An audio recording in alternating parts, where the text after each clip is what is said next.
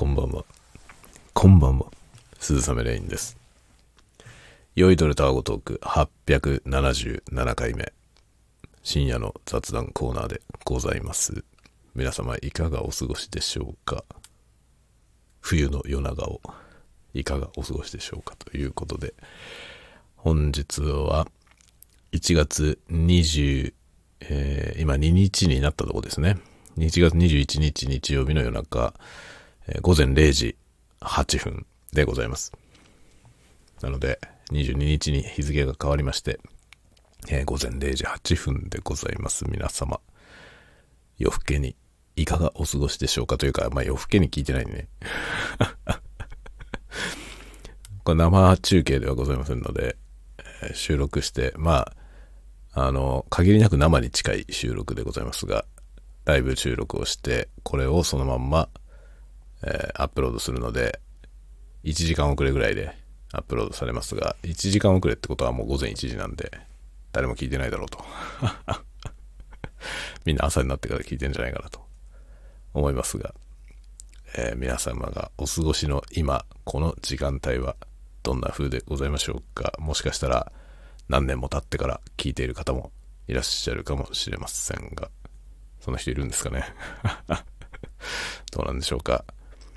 この、まあ、ポッドキャストという仕組みはですね、まあ、YouTube とはだいぶ違いますので、あの、古いコンテンツにエンカウントするということがね、まあ、そうそうないんじゃないかなと思いますね。自分がリスナーとして聞いていても、まあ、気に入ってね、聞いているものはありますが、意図的に多分遡って聞かない限りはですね、あの、なんか古いものがね、急にレコメンドされてきたりってことは、あんまりないんじゃないかなと思っております。その辺は、だから YouTube は非常によくできてますね。古いコンテンツでもね、あなたはこれも好きそうだよっていうやつをこう掘り出してきてくれるので、そこはね、とてもよくできてるなと思いますね。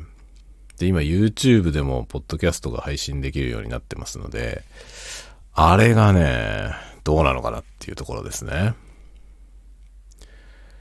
あれがね、まああれ、ポッドキャストとして、まあ発信できるんですけど、YouTube 上からも聞けるっていうところがあれ多分一番いい部分じゃないかなと思いますね。意外と僕が思うに、そのね、YouTube の視聴者と、ポッドキャストのリスナーっていうのは、こう、なんていうのかな。微妙にしか被ってないんではないかなと思うんですよね。つまりその重なってる部分が非常に少ないベン図になるということじゃないかなという気がしてるんですよね。あんまり重なってる領域は大きい印象がないっていうか、えーまあ、ポッドキャスト、あのね、発信してる人でも、ポッドキャスターの人が YouTube も発信してるみたいなケースはあって、で、その人たちのリスナーさんというのが多分濃厚なその重なってる部分、YouTube とポッドキャストのね、重なってる部分の視聴者なのかなっと思ってまして、それ以外の領域にあんまりいないような気がするんですよね。大体どっちかしか見てないというかね、その、ポッドキャストを専門に聞いているか、YouTube を中心に聞いているか、もちろんその、こっちしか聞かないとかいう、そういう迫力でやってる人はあんまりいないと思いますけど、あの、YouTube しか見てないっていう人はいると思うんだけど、ポッドキャストしか聞かなくて、YouTube は見ませんっていう人はあんまりいないと思うんだよね。今本当に YouTube を見ないっていう人は少ないので、でもなんかね、そこがこう、全く別のものとして意識している人が多いかなっていう印象がね、勝手な印象ですが、ありますね。なので、まあ、YouTube でポッドキャストを配信するっていうのは、どうなのかなっていうね。まあ、ちょっとでも普段のポッドキャストを聞いている、ポッドキャスト愛好家の人とは違う層に、こう、訴求できるっていう可能性を感じますね。っていうのはね、ちょっと感じます。なので、まあ将来的にはね、その YouTube でももう一個、ポッドキャストをね、YouTube 上から発信するポッドキャストっていうのをやってみようかなと、うっすらと思ってます。うっすらとね。では今日の飲み物。ちなみに今日は、えーマイクは Blue Yeti です。 Blue Yeti ですが、斜めにセッティングしているので、ちょっとステレオ感がですね、あの、皆さんがお聞きになっているステレオ感と、えー僕の目の前にある今このえー、音像空間がですね、え全く一致してない状況でございます。まあいいんだよ。なんとなくステレオだったらいいんだよ。ということで、ちょっとね、今日は、あうるさかったですね。今日はね、氷を入れたグラスに、えー、コーラを積んで、積んでじゃない、えー、コーラを注いできましたんで、そこにブラックニッカを入れて交換にします。はい。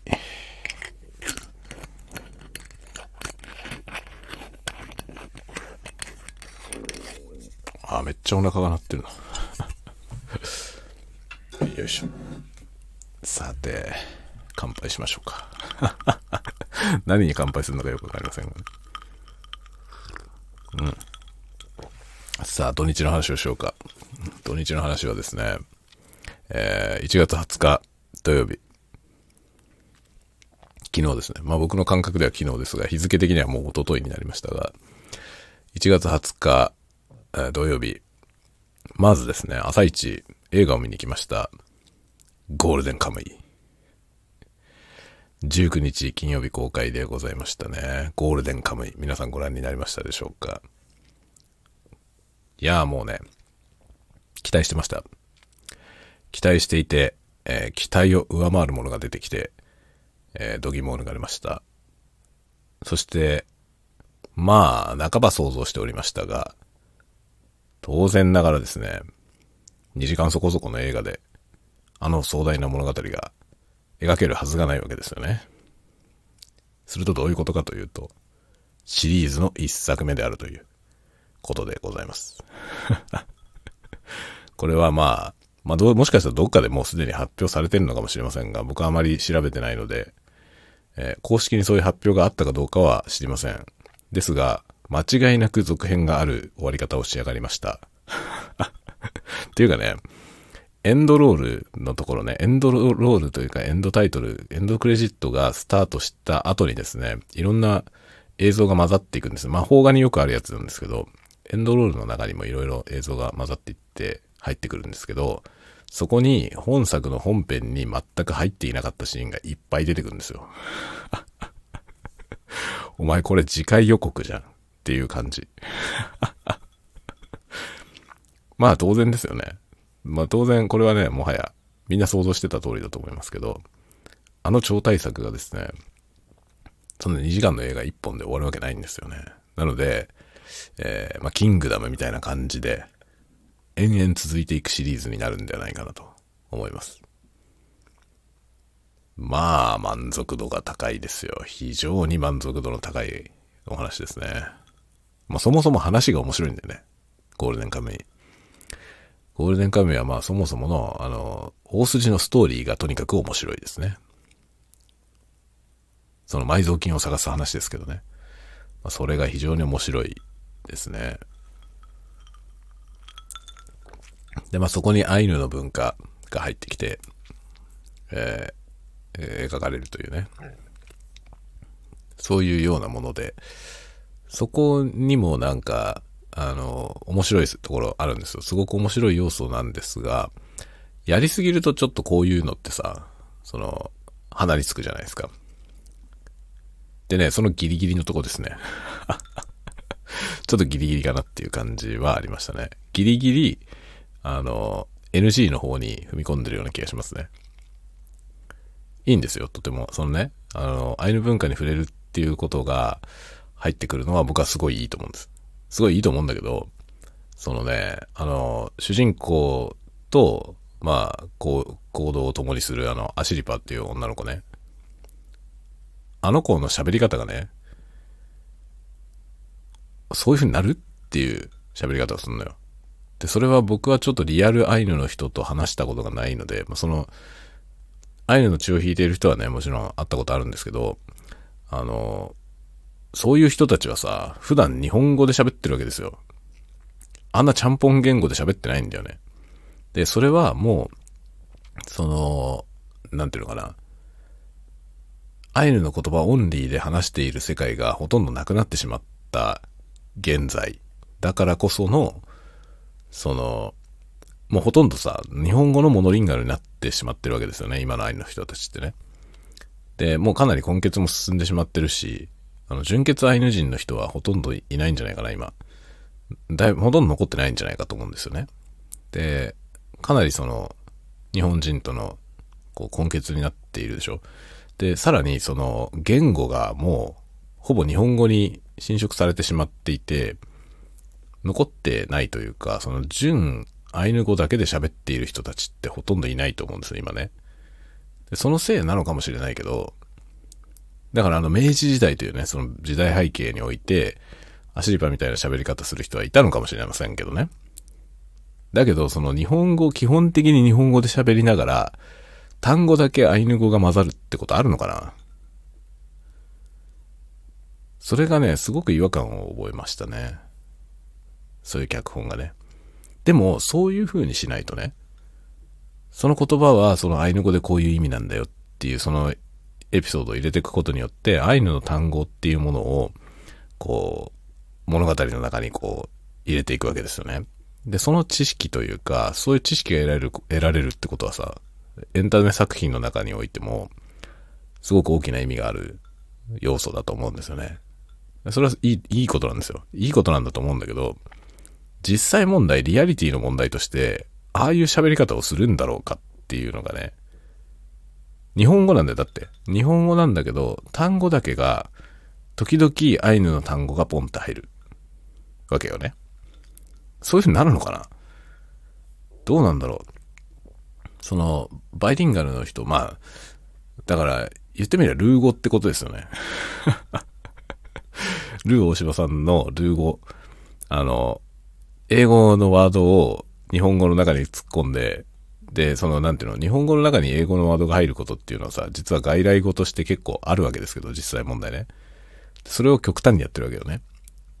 ルーさんは、ルー大柴さんは、それで、その極端に英語の単語がもうむちゃくちゃ入る。でも日本語なんで喋ってるのは日本語で、単語だけ英語にも置き換わっていく、あの喋り方をルー語っていうじゃない。それのアイヌ語版なんですよね、アシリバの喋り方。僕にはルー語に聞こえんだよ。すごい すごいルー語に聞こえんだ、あれ。で、まあ、ゴールデンカムイっていう作品は実はですね、意外とギャグなんだよね。意外とギャグの要素も入っている作品なので、あの喋り方自体もギャグの一種であるとすれば、そういう風にも見えるけど、でもね、僕あれギャグじゃないと思うんですよね。ギャグじゃないとしたら、あの喋り方はギリギリだと思うんだよね。ちょっとリアリティから踏み外しているような気がしますね。実際のとこどうなんだろう、その、完全に日本語なんだけど、単語だけがアイヌの言葉になってしまうという喋り方になるんだろうか。もしなるとしたらね、日本語の単語がわからないんであれば、あると思うのよ。でも、アシリバは一つ一つの単語について、それはどういう意味だということを日本語に翻訳してくれるんですよね。喋りながら。喋りながらなんかその、聞き慣れない言葉が出てくると、主人公が聞き返す。で、聞き返すと、これはこういう意味だと、日本語で説明する。じゃあ、その、その日本語で最初から喋ればいいでしょ。っていうぐらいに日本語が堪能なんですよね。だから、あれ、日本語がわからなくて、アイヌの言葉を喋ってしまうという風にした方が、キャラクター設定としてね、リアリティが出るんじゃないかなと思ったんですよ、見てて。で、それはどういう風にするかというと、その言葉が、それは何だって聞かれた時に、それを日本語に置き換えようと思うんだけど、直訳する言葉がわからなくて、説明するみたいなシーンを入れたらいいと思うんだよね。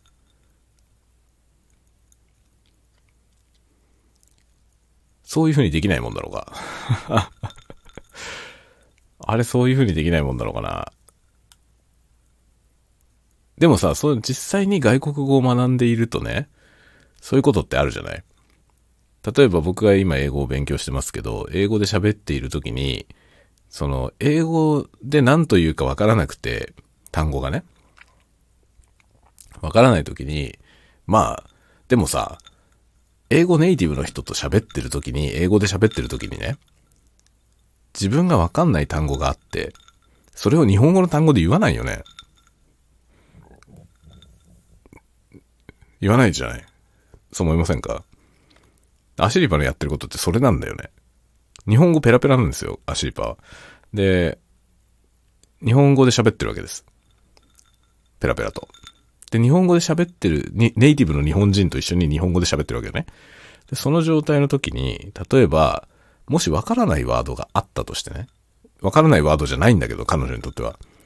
わからないワードがあった時に、それを日本語で言う、まあその、日本語がわからないからアイヌ語になってしまうってことあるだろうか。ならないよね。自分が外国語で喋ることを想像してみたときに、僕が英語で、英語ネイティブの人と喋ってるときに、わかんない単語をね、日本語の単語のまま喋ることはないよね。ないと思いませんか？何に例えればわかりやすいかな？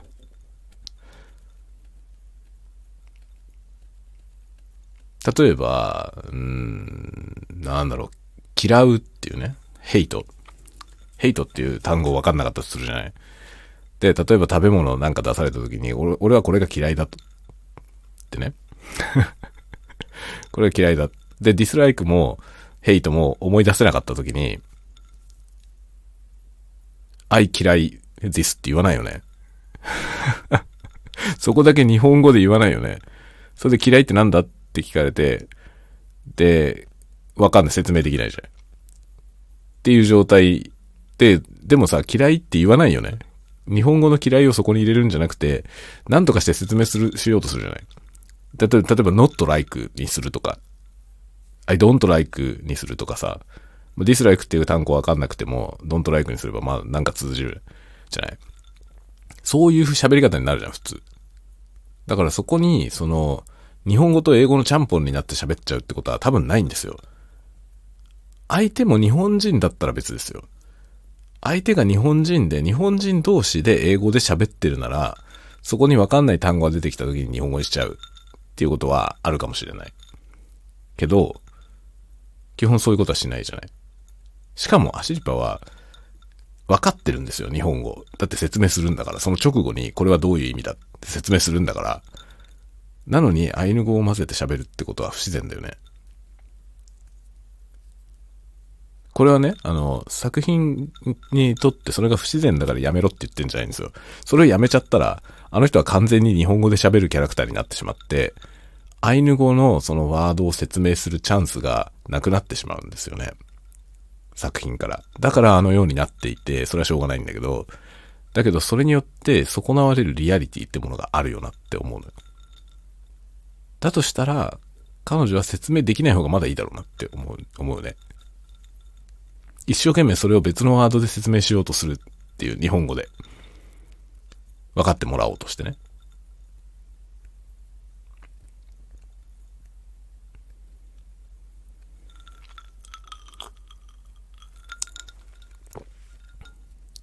なんかその驚いた時とかについアイヌ語が出てしまって、それを後から日本語で説明するっていうのはわかるのよ。その冷静さっていうかさ、その外国語を話すっていうのは結構頭の回路を2段階ぐらい使うから、そのとっさの時に、その外国語じゃなくて出ちゃうじゃん。例えば日本人が誰かと喋ってる時にね、その英語で僕が例えば英語圏の人と英語で喋ってる時に、例えばなんかコーヒーのカップを触ったらめっちゃ熱くて、うわっちって言っちゃうとかあるじゃん。あっちは日本語じゃん。だけど、英語で喋ってようと何しようと、そのなんかとっさの時にさ、うわっちとかいてとかさ、そういうのは日本語が出ちゃうってことは普通に自然でしょ？そういうタイミングでアイヌ語が出るっていうことは、いいと思う。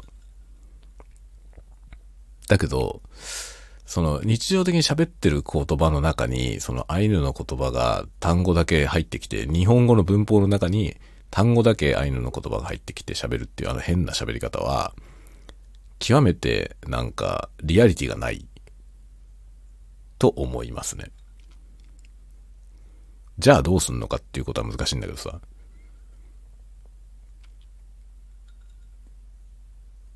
アイヌのその集落に行った時、アイヌのコタンにね、行った時に、その、その、そこの住人は完全なアイヌ語を喋っているという風になっていて、それはすごく良かったですね。それはとてもいいと思いました。とてもいいと思ったんだけど、そのちゃんぽん言語にしないでほしいね。日本語とのちゃんぽん言語に。だから、アシリパが日本語が堪能だっていうことはとてもそれはそれでいいんだけど、設定として。いいんだけども、そこにアイヌ語を混ぜるんであれば、日本語のワードがわかんないからアイヌ語で説明してしまう。アイヌ語だとこうやって言うんだけど、日本語ではこれは何て言うのかなっていう会話を主人公としたらいいんじゃないかと思うんだけど、どうですか？そういうシーンを入れたらいいんじゃないかと思うんだけど。だから、アイヌの言葉をアシリパが説明するというシーンになっちゃってるから変なんで、そうじゃなくて、日本語を主人公が日本語を教えるようなシーンを作った方が、リアリティとしてはあるんじゃないかなと思いましたね。僕があの作品をもし作るならそういう風にするだろうな。ああいうキャラクターを思いついたとしたらね。だけどそれはめちゃくちゃ難しいんだよ。なぜなら僕はアイヌ語を喋れないから。その自分が知らない言語をその、そっちのネイティブの人が日本語の人と話すというシーンを書きたいと思った時に、だから僕の今の知識では書けないよね。少なくとも僕はアイヌの日常会話ぐらいはできるぐらいまで勉強しないと多分できないですよね。日本語がわからなくてアイヌ語しかわからない人がどうやって日本人と喋ろうとするのか、日本語を勉強してね、日本語を勉強している途中の人っていうのはさ、すべてのボキャブラリーはないじゃない。だから母国語では話せるけど日本語では話せないことっていうのが多分あるんだよ。でそれがあるキャラクターを描きたいと思った時に、やっぱ自分が相当勉強しないと書けないよね。だってそっちのネイティブの人の気持ちを考えなきゃいけないんだから。それは簡単じゃないですよね。で、僕今英語をね、一昨年ぐらいから始めて、今1年半ぐらい結構がっつりやり始めてから1年半くらい経つんですけど、今ようやくね、その英語ネイティブの人が日本語を学ぶっていうのはどういう感じなのかってことが少し分かってきたんだよね。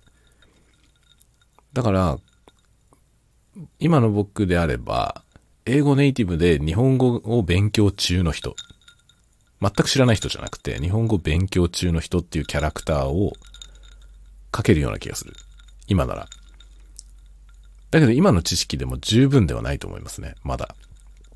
まだ十分ではなくて、もっと英語に親しまないと、その、英語ネイティブで日本語を勉強してる途中の人が、日本人とやり取りをするシーンを書こうと思ったらね。そこにリアリティを持たせようと思ったら、僕今の英語力では無理ですね。もうちょっと英語ネイティブに近いところまでいかないと、先に英語の発想があって日本語がわかんなかったとしたらどうするかなっていう、どんな喋り方になるのかなっていうのを書こうと思ったらねこれめちゃくちゃ難しいんですよ。で、多くの作品はそこまでのことを作者がやってないので、ああいうことになるんだよね。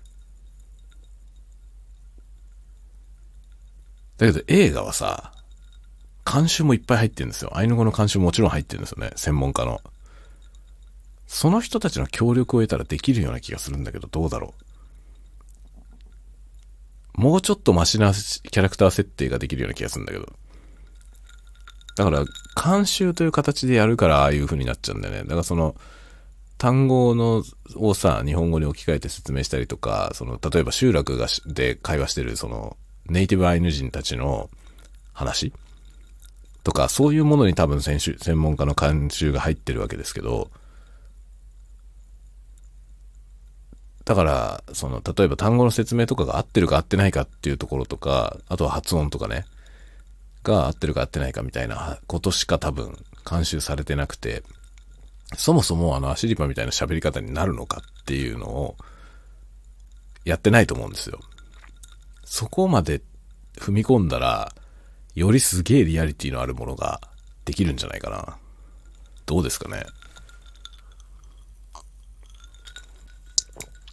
僕はなんかあのアシリパってキャラクター、あんな喋り方をしないだろうなと思うんだよ。本当にあの人が実在したとしたら。ああいう人が実在して、すごい日本語に堪能な、でも純血アイヌ人で、で、でもまあね、あの時代がもう明治だからね。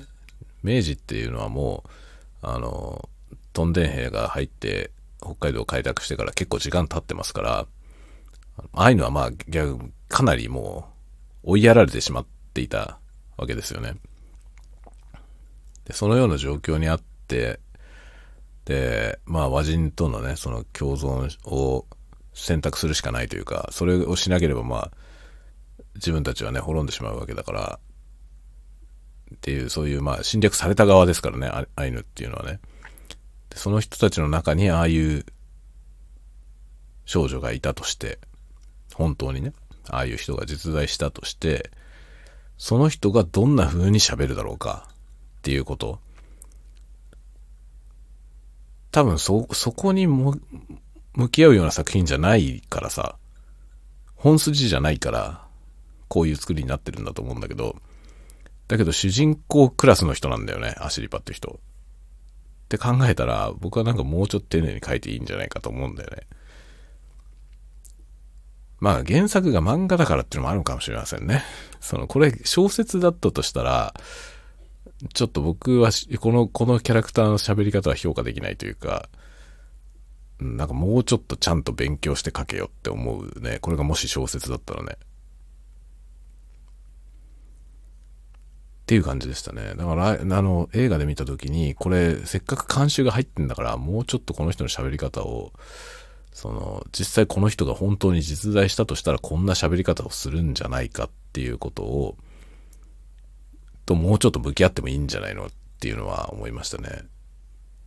気になったのはそれだけ。それ以外は全然気になりませんでした。もうもちろんね、あの、これはさ、史実じゃないから、史実のね、その実際にあった歴史の、を元にしてるんですよ。それをベースにしつつの、そこにフィクションを描いているので、例えば日露戦争の後であるとか、日露戦争は本当にあったじゃないその本当にあった戦争の後の話であるっていうところとか、まあ、陸軍のそのなんとか師団は全部ちゃんと本当に実在したもの。ただし、その中の人物は実在の人ではないですね。もちろんエピソードも実在のエピソードではない。だから、それ、実在の歴史に対して架空のエピソードを突っ込んでいるフィクションですね。だから全くのファンタジーではないし、もちろん全然ノンフィクションでもないという、そういう位置づけのフィクションの作品なんですけど、だからこその、その、どこにリアリティを求めて、どこをフィクションでいくのかっていう、そのバランス感覚ってめちゃくちゃ大事だと思うんだよね。だ多くの人は多分気にしないんだろうなと思うんだけど、だけど気になる人には気になるなっていうのも思いますね。だからこの自分がこういうものを書こうと思ったら、本当に気をつかなきゃいけないということをね、改めて思いましたね。特にアイヌの問題はデリケートだよね、かなりね。まあ和人、日本人はね、日本人はアイヌを侵略した側なんで、で、彼らの文化のほとんどを蹂躙し、あの、滅ぼしてしまったわけですよね。結果的に。滅ぼそうと思っていたかどうかはわかりませんが、結果として滅ぼそう、滅ぼしたことになってしまった。で、完全に滅んではないので、今も継承されていて、例えば今回の映画では、その、実際のね、アイヌの文化を継承している人たちが、あの衣装を協力しているという話ですね。あれはもうね、あの、しっかりした意図を持って継承していこうということでね、今伝承されていっているもの、興味のある人たちがね、あの、全然そのアイヌに血縁のない人たちが継承して、文化として継承していってるものですね。お土産とかでもね、ちゃんと売ってるので、かなり高いです。あれ欲しいんだけどね、僕。アイヌのあの刺繍の入った、あの、服独特の装束ですね、あれ。あれめちゃくちゃかっこよくて、僕は大好きなんですけど、あれ高いのよ。あれめちゃくちゃ高いんですよ。だからあのアシリパの着てる服、え、劇中で着てるあれね。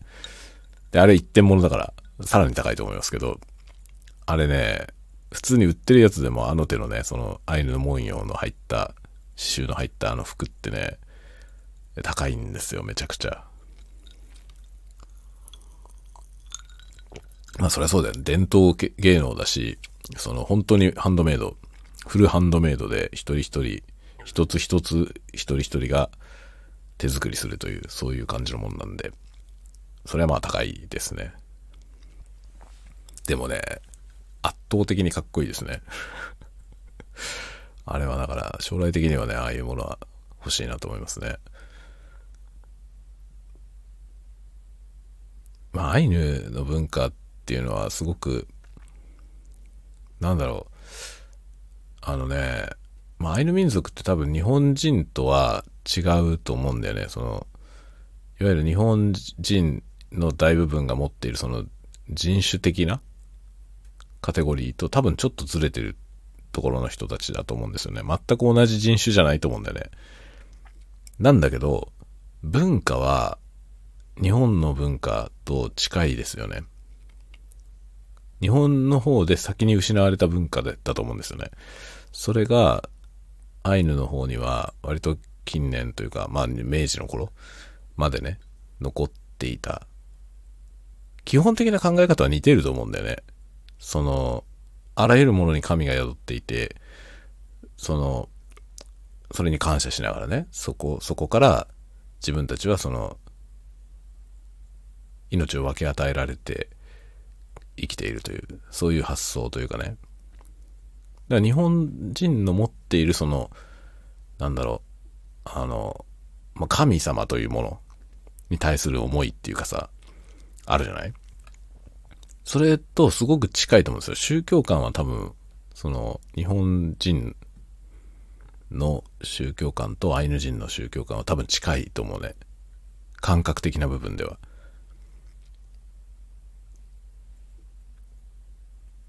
だから多分、本当はね、その、そんなに相入れないもんじゃないと思うんですよね。ただもう、その、トンデン、トンデン兵たちが、北海道にこう入ってきた、まあ、蝦夷地に入ってきた時ですね。その時点ですでにもう日本人って、その日本人が本来持っていたはずの宗教観みたいなものってほぼ失われてますよね。でもなんか、ち、違うものになってしまっているじゃん。なんかそういう、そのね、そこの部分で、多分、タイミング悪かったんじゃないかなと思いますね。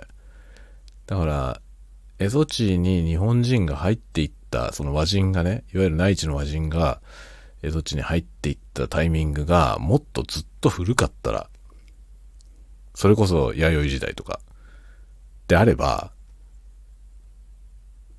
なんかもっと上手い形で、アイヌと日本人はこう、混ざったんじゃないかなと思うんだけどね。どっちかがどっちかを滅ぼすようなやり方じゃなくて、こう、共存できたんじゃないかなという、共存というか多分溶け合って一つの新しい文化になった、じゃないかなと思うんですよ。その全然相入れないもんじゃないからね。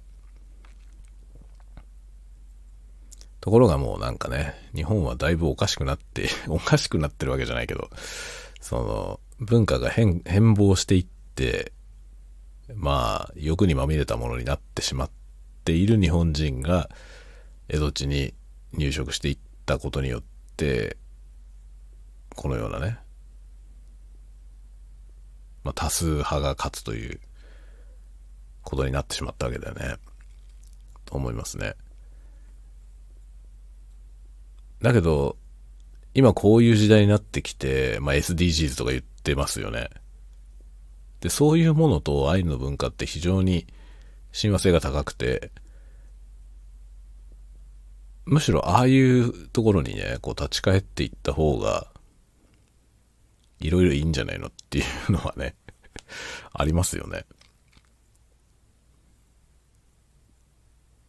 アイヌの文化ってね、本当にその学べば学ぶほど、資本主義とね、全く違うんですよね。その資本主義みたいなものと相入れないというか、全く反対側の考え方をしているので、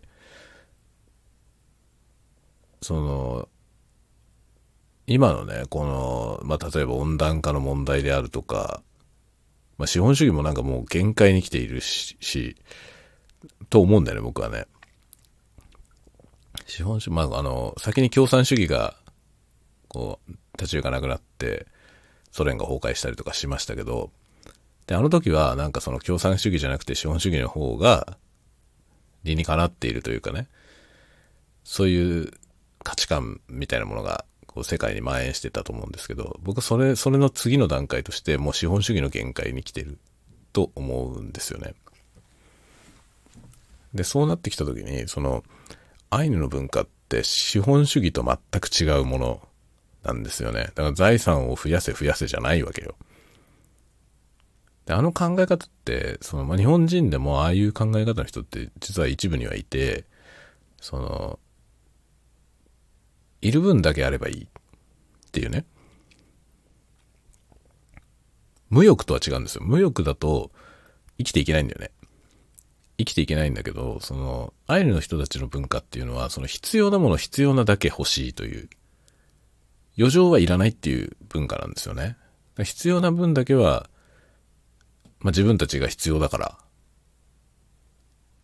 そのまあ動物をね、買ってきて食べたりもするわけですけど、必要以上に取らないわけよ。必要な分だけしか取らなくて、で、それに対してちゃんと感謝をして、みたいな、そういう思想ですよね。で、必要以上に取らないから、まあ、生態系を破壊することもないし、で、自分たちも必要以上に増えないわけですよね。子孫を残すのは子孫を残すけど、爆発的に人口が増えたりしないわけよ。だからその、そういうエコシステムなんですよね、つまりは。うまくできてんだよね。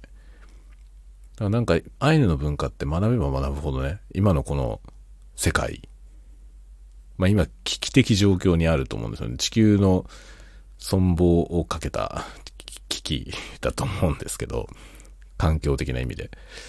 で、SDGs とかいろんなことが叫ばれていますけど、それこそそのサステイナブルって意味でいくと、アイヌの文化ってめちゃくちゃサステイナブルなんだよね。今こそ本当に注目されるべきなんじゃないかなっていう気がしますね。でこのね、極寒のね、地で、まあ極寒っていうほど極寒でもないけど、日本は温帯だから、あの、温帯での、まあ、一番寒いところ。極寒。まあ、極寒と言えるほど極寒ではないんだ、実は。極寒ではないんだけど、日本の中では一番住みづらいとこですよね、北海道っていうのはね。特にその電気もガスもなかった時代っていうのはね。で、そこで自分たちの最低限のそのエネルギー消費で回していた、暮らしをね、回していたアイヌの人たちの文化っていうのはすごくエコシステムなんですよ、すべてが。めちゃめちゃよくできてるんですよね。で、その欲のコントロールとかが、まあ、実にうまいと思いますね。そこがコントロールできないから結局資本主義になっちゃって、資本主義っていうのはさ、その、持てるものは持てば持つほどいいという。必要か必要でないかとかそんなことは度外視して、持てば持つほどいいという世界じゃない？で、いっぱい持ってるやつが強いというね。そのなんかものすごい短絡的な価値観のものだと思うんですけど、で、それが行き過ぎて今、格差がひどいことになったりとか、必要以上にね、その、ものを作りすぎているし、その、まあ、資源も使いすぎているし、で、資本主義社会っていうのは、その必要以上のものを回さないともはや経済が成立しないっていう状態になってしまっていて、まあ、簡単に言えば、必要ないものを生産しなきゃいけない。えー、必要ないものを消費しなきゃいけない。そうしないと回んないという、そういうものになってしまってますよね。だからエコだっていう話はいろいろあっちこっちで出てるわけですけど、エコ、エコなんてもっと徹底でき、できるんですよ、やろうと思えば。だけどそれがあまり声高に言えないのは、それをやりすぎると結局食いっぱぐれる人が出てくるからですよね。で、その人たちが食いっぱぐれなければならない理由っていうのは、資本主義でかくなりすぎたからなんですよね。で、この一回でかくなってしまったものを縮小するのは非常に難しくて、これもうどうしようもないんですよ。転がり続ける、その巨大化し続ける雪だるま状態なんですよね、今の資本主義って。で、それがもう限界できていて、これをこのままやっていくと地球が終わるという、そういうところまで来ちゃってるわけですよね。だから SDGs と言われてるわけですけど、今、サステイナブルということがすごい言われるわけですけどね。でもそれを翻って、あのアイヌの人たちの文化を学んでみると、あれほどよくできたエコシステムないんだよね。それは彼らの世界がね、その、もちろん物々交換とかそういうものがあって、物々交換っていうのはその価値、価値の交換であって、まあ貨幣経済の根っこなわけですよね。僕らの貨幣経済も最初は物々交換から始まっているはずなんだよね。なんだけど、アイヌってそこからそのね、資本が爆発する方向に行かなかったんですよね。それはね、なんか民族性だと思いますね、本当に。なんかうまくいったんですよ。すごくうまくいった。まあ、逆に言うと今多分いろいろ世界中見たときに、最も先進的な民族だったんだと思うんだよね。今のこの地球の情勢に対して、一番先進的な民族だったと思いますね。必要なものを必要なだけ生産し、それを消費する。で、そこから経済を膨らませるという方向に行かなかった社会なんですよね。実に抑制の効いた民族なんですよね。でもあれなんだよ、求められてるのは。今世界が欲しているものはあれだと思います。今こそだからアイヌの文化だと思うよ。思うけど、無理だよね。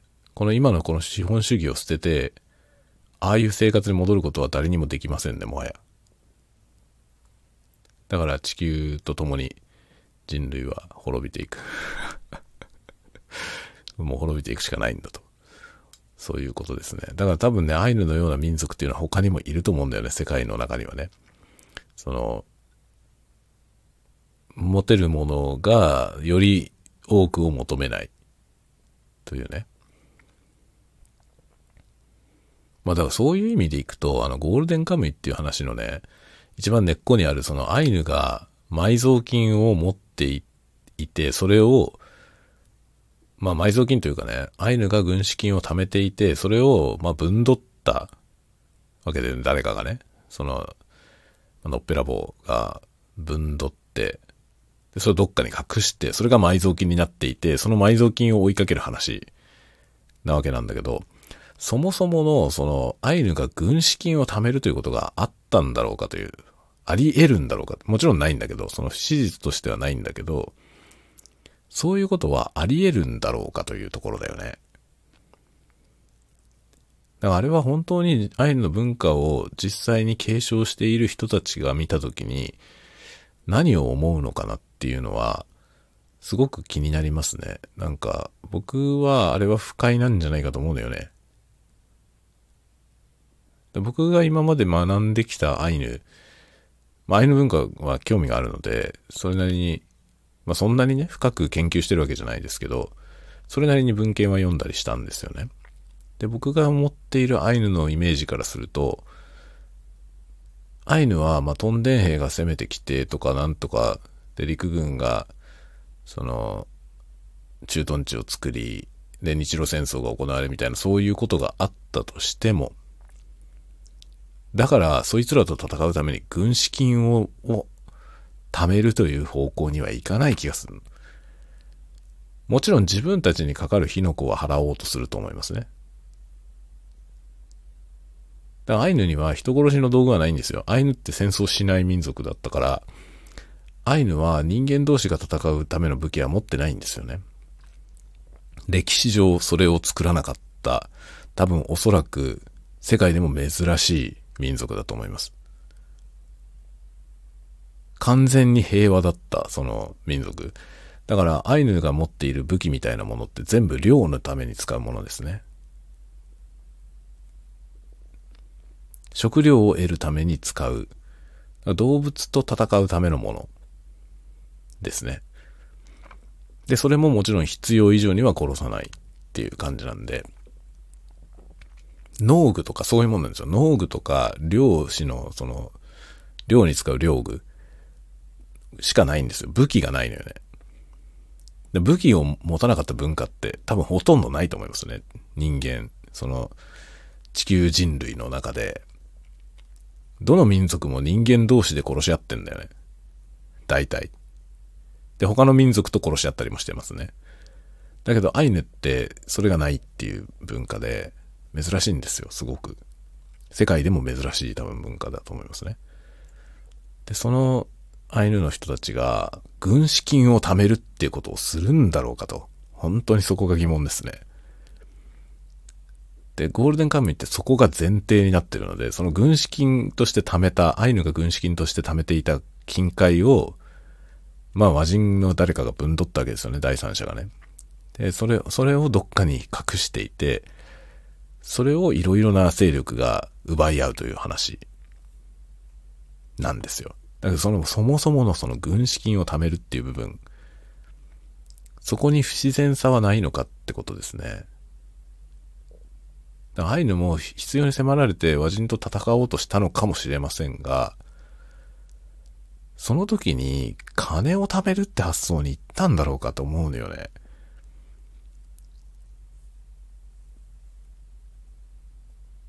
行ったのかもしれないね。行ったのかもしれないんだけど、そこが僕はちょっとわかんない。僕の中では違和感があるんだよね。その、アイヌ民族にはそういう発想はないんじゃないかなと思う。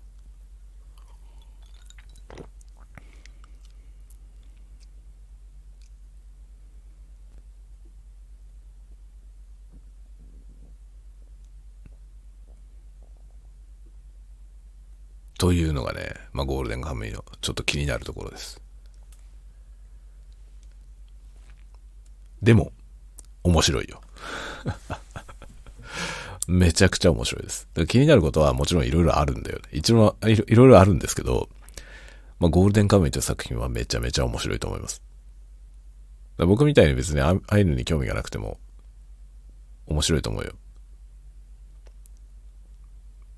アイヌ文化が出てくるっていうのは、そのまあ作品の一つの要素ではあるけど、別にそんなに重要な要素ではないので、話自体はスペクタクルですね。その埋蔵金をいろんな勢力で奪い合うという話。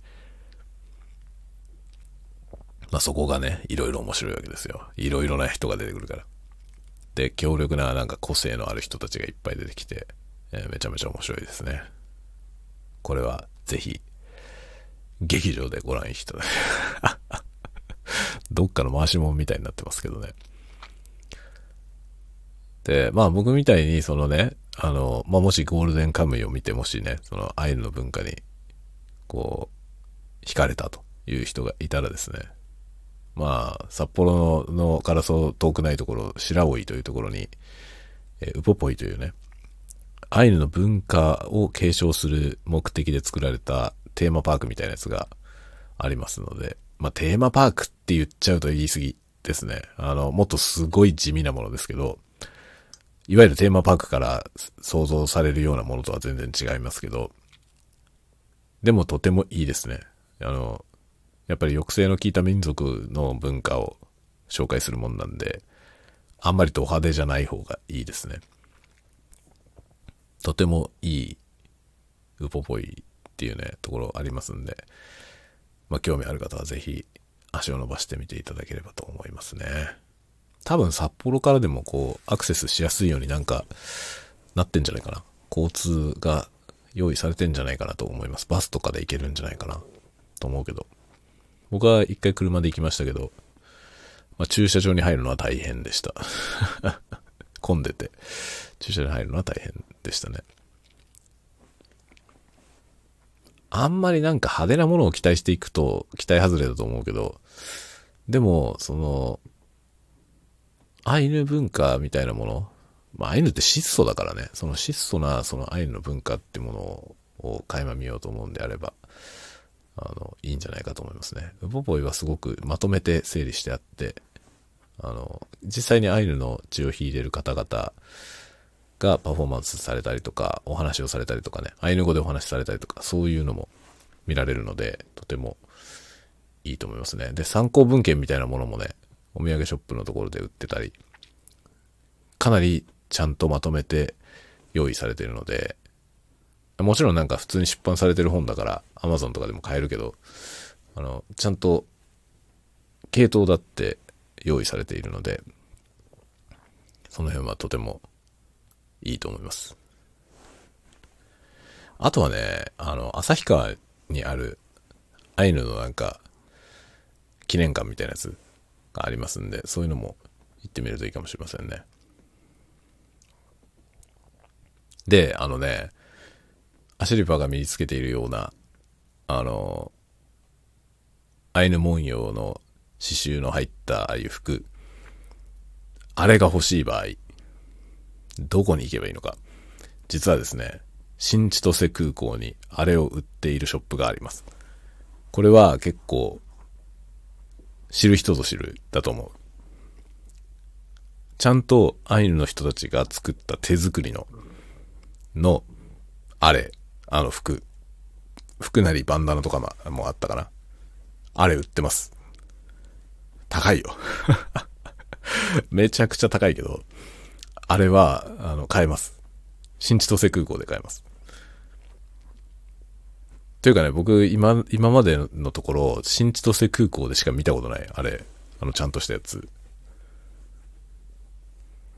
羽織みたいなやつで20万ぐらいするけど、あれ他のところで売ってんの見たことないんだよな。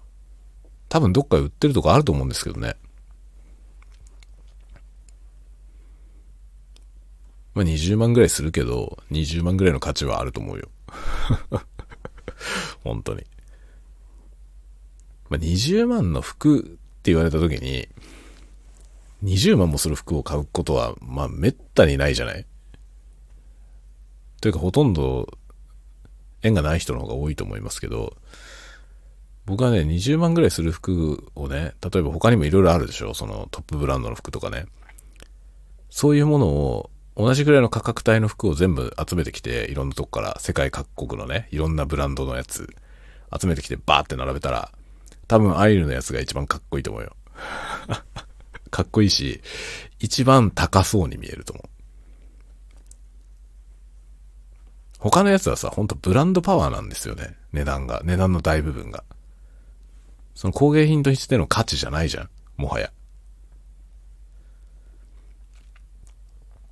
工芸品としての価値として見れば、多分、その20万という値に対してね、その20万円という値に対して、それに見合う質を備えているものは多分アイヌの服だけだと思います。その他の20万円の服で20万円の価値が本当にあるものはほぼないよね。その価値のほとんどは名前なんだよね。グッチであるとか、そういうことが高いわけじゃん。本当の意味で20万円分の価値がある服って考えると、あのアイヌの民族衣装は僕は本当に20万円の価値があると思います。すごいいいからね。本当に。圧巻ですよ。あの実際売ってるのを自分で触ってみたりとかして、もうめっちゃ憧れましたね。これはいいなと思って、欲しいなと思ったけど、さすがに買えないよね。さすがに買えない。でもあれ、防寒具としてもね、すごく、こう、効能、効能があるわけよ。あの、アイヌの人たちは実際ああいうの着て、冬のね、その雪の中で暮らしてたわけだから。まあ、どんなの？それどんなの？って思う人はぜひ、劇場にゴールデンカムイ見に行ってください。アシリパが着てるやつ。かっこいいよ。めちゃめちゃかっこいいですよ、本当に。で、コントラストがすごいんだよね。その、アシリパ以外の周辺人物の大部分が、まあ、陸軍の兵隊なんだよね。当時の日本軍の。で、主人公も、まあ、その、退役軍人なんだよね。で、退役軍人退役してんだけど、なぜか軍服を着てんですよね。軍服というか、まあ、軍服に類する何かを着ていて、まあ、軍帽をかぶってんだよね。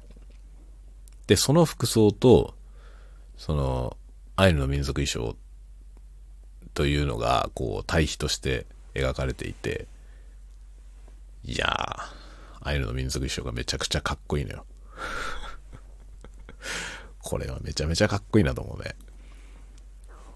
あれで、しかもね、ちゃんとその叱るべき人に作ってもらったっていう、そういうやつなんで、だから劇場のこう、ただその映画用の小道具じゃないんだよ、全然。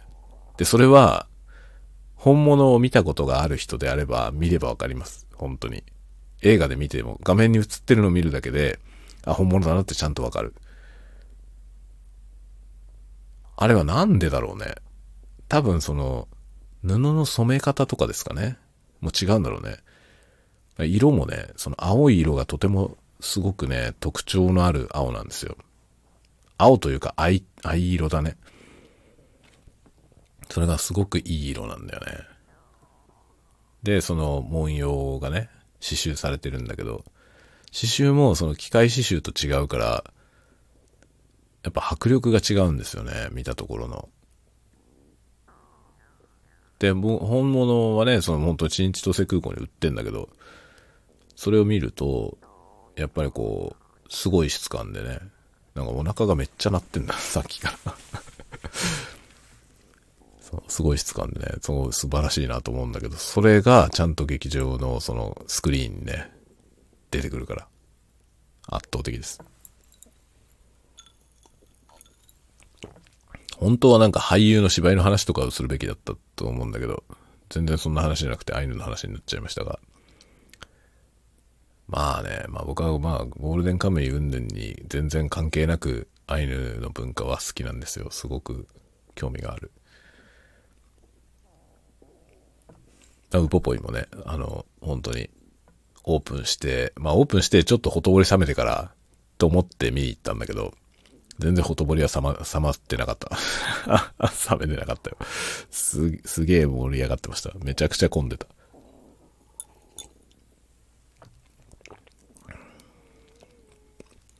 というようなことでございました。で、本当はね、1月20日の話を今してたじゃない。で、そのね、20日の朝映画を見に行った。これはまずは映画を見に行ったって話で、午後の話もしようと思ってたんだけど、できませんでした。もう1時間経ってしまうよね。こんなにアイヌの話をするつもりじゃなかったんだよ、本当は。だけど、ねやっぱり思い入れがあると盛り上がってしまいますね。ちなみに20日の午後はモビリティショーというのを見に行きました。モビリティショーっていうのはね、前に、過去にね、モーターショーと言われてたやつですね。名前が変わりました。で、コロナのあれこれって4年ぐらいこれもね、この間富川博が4年ぶりだった話をしましたけど、このモビリティショーも前回4年前ですね。で、モーターショーとしてやってたやつです。東京モーターショーっていうのが、もう古くからあって、僕はもうすっごい前から小さい時っていうか、中学生ぐらいの時からモーターショーを見に行ってましたけど、モーターショーね、幕張メッセでやるす、すごいでかい車の祭典があったんですけどね。で、それの札幌版のやつが札幌モーターショーって言ってやってて、まあ規模はだいぶ小さいんですけど、札幌でもモーターショーってやってたんですよね。で、コロナでのあれこれでしばらくやんなくて、で、4年ぶり今回、モビリティショーというのに名前が変わりました。で、これはまあ、モーターっていう言葉と違ってきてるからだと思いますね、モビリティ。最近モビリティっていうみたいですね。あの、えー、車のついた乗り物、車輪のついた乗り物、全般。で、まあ、札幌のモーターショーの時からずっと思ってますが、まあね、これはもう時代性もあるんでしょうけど、しょぼい。もうかつてのモーターショーを知っている僕としてはですね、もはや自動車っていうこのものがね、もの自体が人類にとって大して夢のあるものじゃなくなったんだなって思いますね。モーターショーって華やかだったんだよね、昔。で、やっぱりモータースポーツとかもどんどん盛り上がんなくなってきてますよね。で、まあそれはもうある程度致し方ないと思いますけど、そもそも内燃機関、まあエンジンですよね、いわゆるね。内燃機関っていうもの自体が、もはや時代遅れなんですよね。ロートル。まあ、環境破壊の最たるものだしね。化石燃料を消費して二酸化炭素を吐き出す内燃機関は最悪ですよね。で、でもね、その、モーターショーというものが、その、ショーアップしていたその、モーターと言われてるものね。まあ、オートモビルの全般ですよね。っていうものの魅力の、すごく大きな要素として内燃機関っていうものはあったと思うんですよ。でもその内燃機関っていうもの自体がもう否定されている世の中であって、で、最近のその、まあ、いわゆるモビリティですよね。モビリティの一番のその注目されているテクノロジーっていうのは、やっぱりエコなんですよね。まず化石燃料を使うのはもう論外。化石燃料は使わない。で、その上で CO2 の排出量を極力減らす。で、そのための何かってことですね。だから水素エンジン、水素エンジンとか燃料電池のものが、それをアピールして、そこら辺の技術をアピールしていく。あとは自動運転っていうものをアピールしていくみたいな感じで、まあ、モーターショーっていうのはもう自分で運転してなんぼっていう、そういう領域だったものだと思うんですよね。内燃機関の搭載された自動車を、え自ら運転してですね、っていう、そそういうのを愛好している人たちが集まって、自動車メーカーもその楽しさを売るという、ファントゥードライブを売るという、そういう感じだったと思うんですよね。それが、まあ年々そうじゃなくなってきていて、で、もはやモビリティショー、かつてのような盛り上がりはありませんね。もうね、あの、時代性と、その、ノスタルジー、ノスタルジー我々世代とかそれよりも上の人たちが思っているノスタルジーと、その乖離がめちゃくちゃ進んでいると思いましたね。モビリティショーはもうね、見て、本当にズレがひどいなって思いました。まあ、そもそも、スーパーカーみたいなものはもはやないんですよ。フェラーリもランボルギーニも来てない。一応存在してんですよ。世界にはね。世界には存在してるけど、もはや、ああいうものっていうのは、時代遅れですよね。だからランボルギーニとかフェラーリってもはや時代遅れなんだよね。今世界にこう求められてないんですよね、ああいうものって。だからもう本当に一部のロートル 古い人たちが、あれをめでているだけだと思いますね。今のエコ、エコのね、この世の中においてね、もう諸悪の根源ですよね。で、一応、ランボルギーニとかフェラーリとかも、まあ、ハイブリッドだったりとかね、燃料電池、まあ、電気自動車みたいなものにシフトしつつあるし、まあ、テスラみたいなメーカーもあるしね、電気自動車専門でスーパーカーを作ってくれるっていう、ああいうメーカーもあるし、まだね、その、いろいろと動きはあるんだけど、で僕思うにもうスーパーカーというものが求められてないと思いますね。時代に。僕なんかはね、正直なところ、フェラーリもランボルギーニもいないモーターショーは寂しいんだよ。言うて何もないじゃんで。しかもアメ車も何も来てないからね。フォードも来てないし。で、とにかく、とにかくアメリカのメーカーが何も来てないね。シボレーもフォードも何も来てません。一つもない。で、一応なんかフィアット、フィアットアバルトはいた。フィアットとアバルトがいて、で、ポルシェがいましたね。海外勢は、そのぐらい。メルセデスもいないし、アウディもいないし、何もいないんだよ。そんなモーターショーある？モビリティショーと名前は変わったけど、一応モーターショーの血縁のものですよ。血縁というか血統のものですよね。モーターショーの子孫のはずなの。今回やってたやつも。だけど、世界の車メーカーと思わしき者たち、ほとんど参加してない。メルセデスもアウディもロールスロイスもいない。まあ、イギリス勢は何もいませんね。マクラーレンもいないし、ローバーも、えー、何もいません。ランドローバーとかレンジローバーとか何も来てなかったし、マクラーレンももちろんいないでしょ？ロータスも来ない。イギリスの車は何もない。アストンマーティンとかもないし、一つもいませんでしたね。多分。で、フランス。フランスはいた。シトローエン。いました。シトローエンが。シトローエンとプジョー。いましたね。フランスのメーカーは来てましたね。で、ドイツからはポルシェ。メルセデスはいない。メルセデスとアウディはいません。アメリカは全部いません。フォードも GM もクライスラーも。もう誰も来ません。何にもいないよ、だから。国内は一通りいたのか？日産、トヨタ、ホンダ、スバル、マツダはいましたね。あと鈴木。そのあたり。がいました。だから、僕の思うモーターショーじゃない、全然。で、オートバイはね、いました。ドゥカティもいた。ドゥカティも来てたし、ハーレー・ダビッドソンはもちろんいました。あと、ホンダ。ヤマハ？出してた？ヤマハ。ヤマハのオートバイあったかな？ちょっと記憶にないな。ヤマハがいたかどうかわかりませんね。こんな感じですよ。フェラーリもランボルギーニもいないんだよ。フェラーリ、ランボルギーニがいなくて、まあ、ポルシェはいたけど。で、イギリスのメーカーは全然いないし。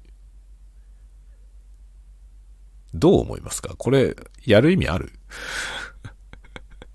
モビリティショー。もはや求められてないんだよね、もはや。その自動車ってものはもはやただの道具なんですよ。その自動車に対してロマンみたいなものを求めてる人はもういないのよ。だから自動車がショーにならないんです。モビリティショーが成立しない。もはや成立してませんでした。イベントとしてはね、お客さんはそれなりに入ってたけど、だけどもう内容が終わってんだよね。モビリティショーとか言ってるけど、世界にモビリティを提供しているそのほとんどのメーカーが誰も見向きもしていないこのイベント。要はそのコストをかけてここに出店する意味ってものを誰も感じていないということなんですよ。で、自動車っていうものは、だ僕がね、今、まあ、中学校ぐらいの時、30年ぐらいですか？ここ30年くらいの間に、自動車っていうものは、ただの道具になったんですよ。ロマンを含んだ何かではなくなったと思う。そこになんか一末の教習を感じなくはないですけどね。感じなくはないですけど、だけど致し方ないと思いますね。時代の問題だと思う。で、もはややっぱりね、あの、自動車にロマンがあっちゃダメなんですよね。と思うね。そういうものであってはいけないんですよ。もうこれは必要最低限だけを残して全部なくなるべきものだと思うね。今後の世界に必要ないと思います。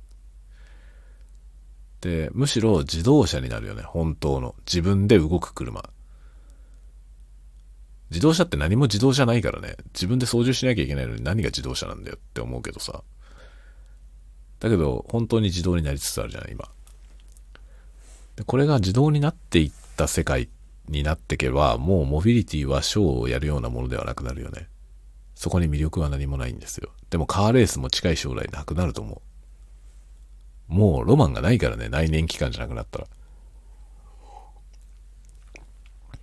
内燃機関っていうものにロマンがあったってことだと思う。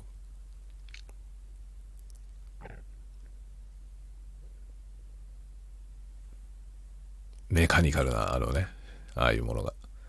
それがだから電気自動車になってモーターになって、まあ、極端な話トランスミッションもないみたいな、そういう車になってきて、ってなった時にね、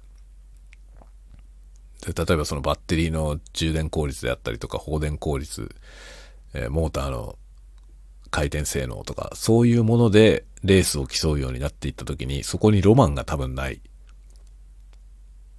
と思うね。だから、電気自動車とか自動運転によるレースみたいなものは多分 F1 みたいなものほど盛り上がらないと思います。でもこれが正しい進化だと思う。人類としての。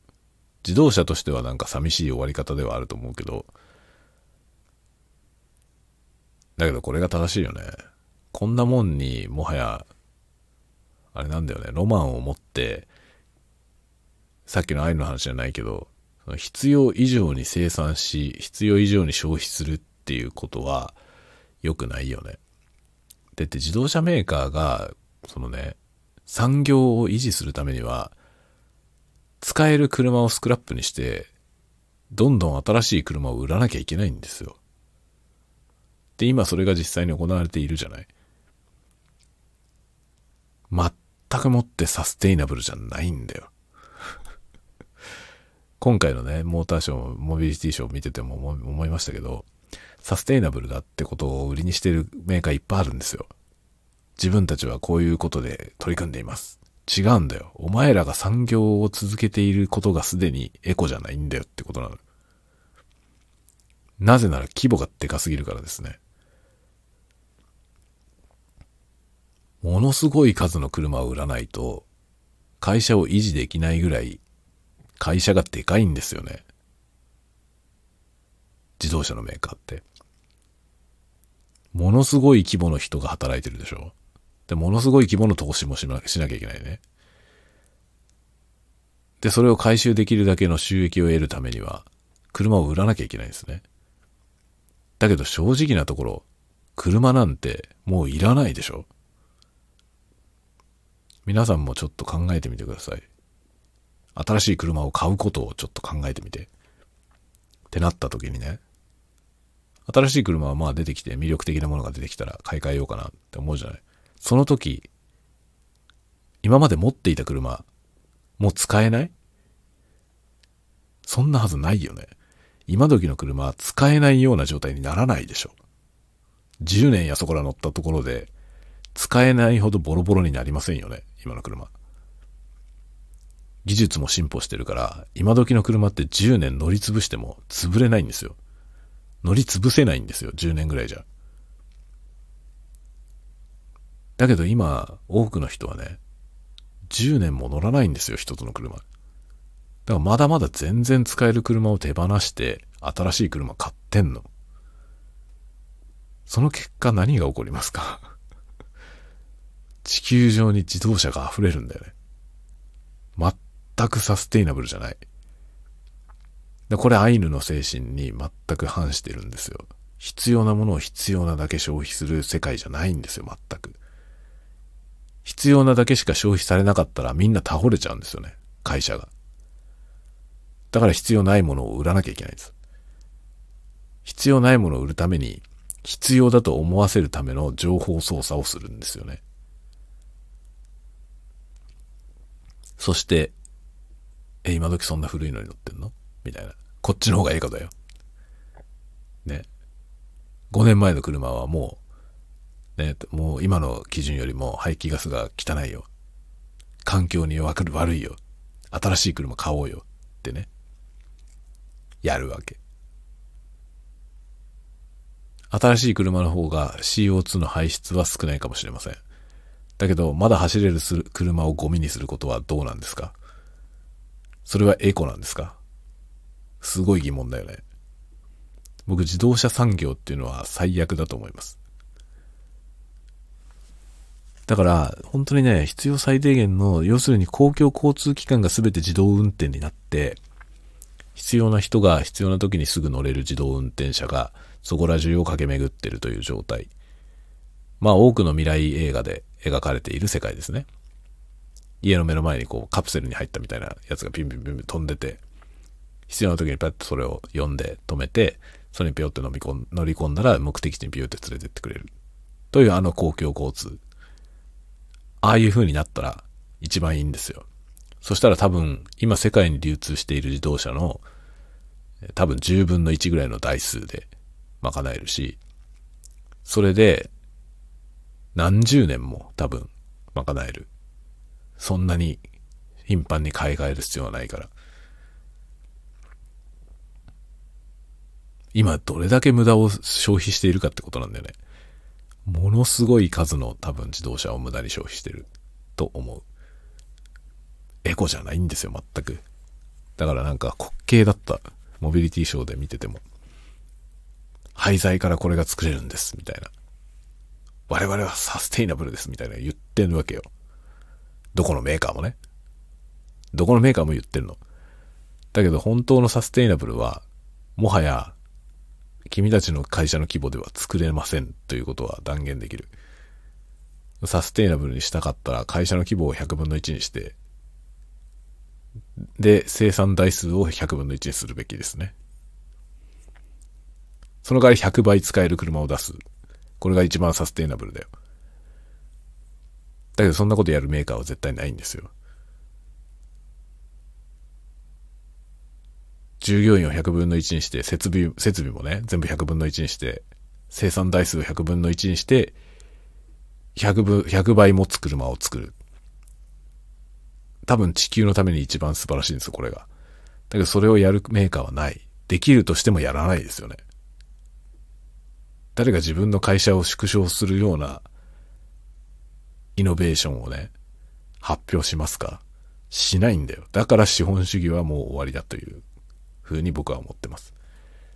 資本主義も限界なんです、資本主義が。資本主義である限りサステイナブルになり得ないんですよね。資本主義がサステイナブルじゃないから。からこの、なんとかしなきゃいけないんですよ、これを。どうすればこれがなんとかなるのか。もはやね、宇宙人が攻めてくるしかない。宇宙人が攻めてきて、一回焼け野原になるしかないんですよね。それで資本主義自体が焼き払われて、新しい仕組みをね、作るところから始めましょうってなって初めて、本当のサステイナブルな世の中が作れると思う。一回滅ばないとできないですよ。と僕はずっと思ってるね。自動車産業を見るにつけ毎回思いますね。自動車いらないんだもんだって。年々いらない自動車がものすごい数で生産されてるこの今の状況をどうにかすることは絶対にできないんですよね。やろうと思ったらものすごい数の人が路頭に迷うんだよ。できないでしょう。サステイナブルが奇弁だということがよくわかります。もはやだからね、SF なんですよ。SF、一昔前の SF に描かれていたディストピアが今、もう現実のものになっている。だけど、ディストピア感がないんだよね。とっくにディストピアなんですよ。現実なんてものは。だけど、ディストピア感がないから、みんな分かっていないと思う。サステイナブルとかいうなんか聞こえのいい言葉に踊らされているけど、本当の意味でのサステイナブルは資本主義と共存できないんですよ。そのことを指摘しているものは今まで読んだことがありませんね、僕は。もしかしたらどっかの SF の作家が言ってると思うけど。で、こういうことを言うのは多分 SF の人なんだよな。この問題提起をする人は多分 SF の人だなと思いますね。で僕は書けばいいんだよね、SF を。このテーマで。書けばいいんだけど、もう今ね、なんか、もう日々英語を勉強してるから、日本語の小説を書ける状況にないんですよ、頭の中が。なので、しばらく小説は書いてませんが、今ね、事実は小説よりもピンチです。今こそアイヌだと思うよ。アイヌ文化。アイヌ文化のあの必要なものを必要なだけしか生産しないし消費しないっていうあの思想がものすごくサステイナブルだと僕は思う。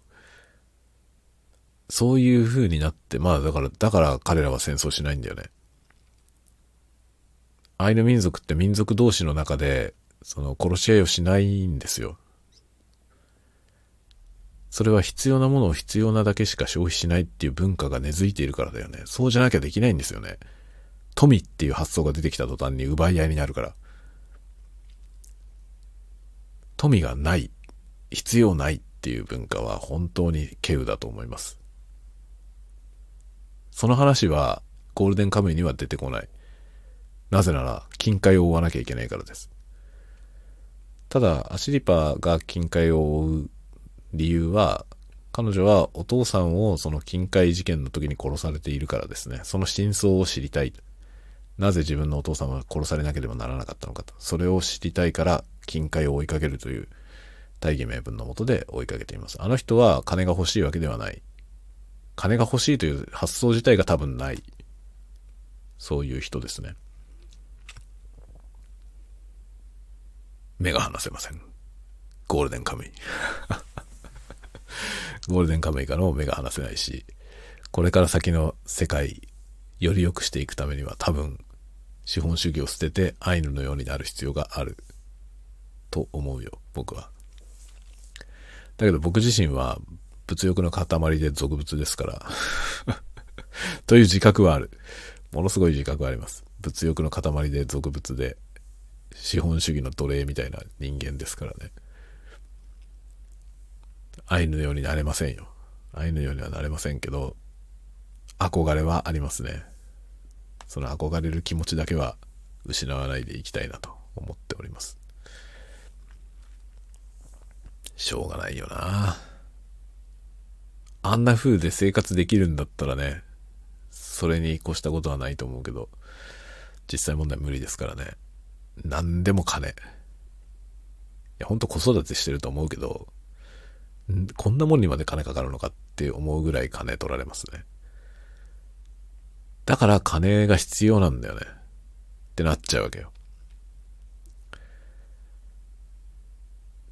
これが人を誤った方向に導いたんではないでしょうか。貨幣経済。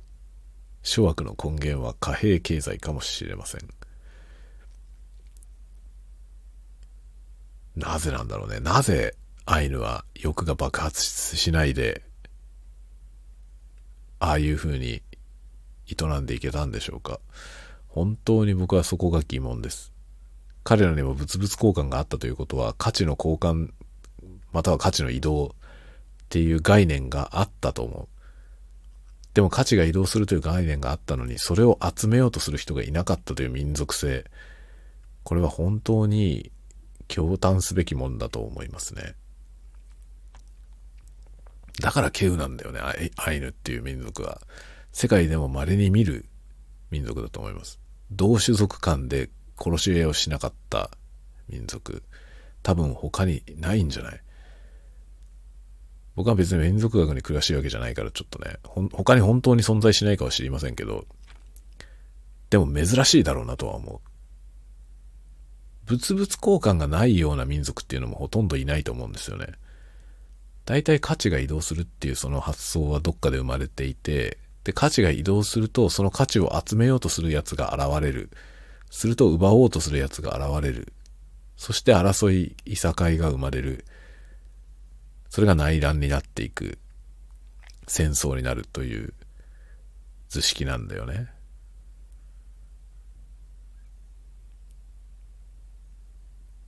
なぜアイヌはそうならなかったのか。なんでその無欲っていうことが浸透させられるのか、それが僕にはよくわかりません。でもアイヌ民族には戦いがないんだよね。その争わないんですよ。人よりも多く富を得ようって思う発想自体がないんですよね、彼らの文化には。どうやったらそれをあんなに浸透させられるんだろうね。これを研究している研究者も多分いるんだろうね。なんていう学問ですかね、これ。多分研究してる人いるんだと思うんだよな。どっかアイヌの文化を研究している人のところに僕これを聞きに行こうかな。それが僕は疑問なんですけど、つって。どっかの大学でこれ研究してる先生いませんかね。これを研究してる先生にぜひお話を伺いたいです。なんて面白いんでしょうか学問とは。キリがないですね。いくらでも話が終わんなくてもう1時半なんで、もう寝なきゃいけませんね。僕は月曜日、今日ですね、あの、中学校で講話をしなきゃいけないんで、中学校行って喋るんですよね。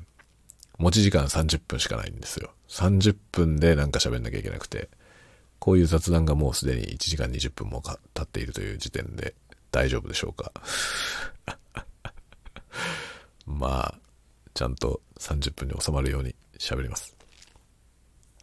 ではではでは、また次回のタワゴトークでお待ちしております。今日は長い話にお付き合いありがとうございました。ではでは、おやすみなさい。おやすみなさい。おやすみなさい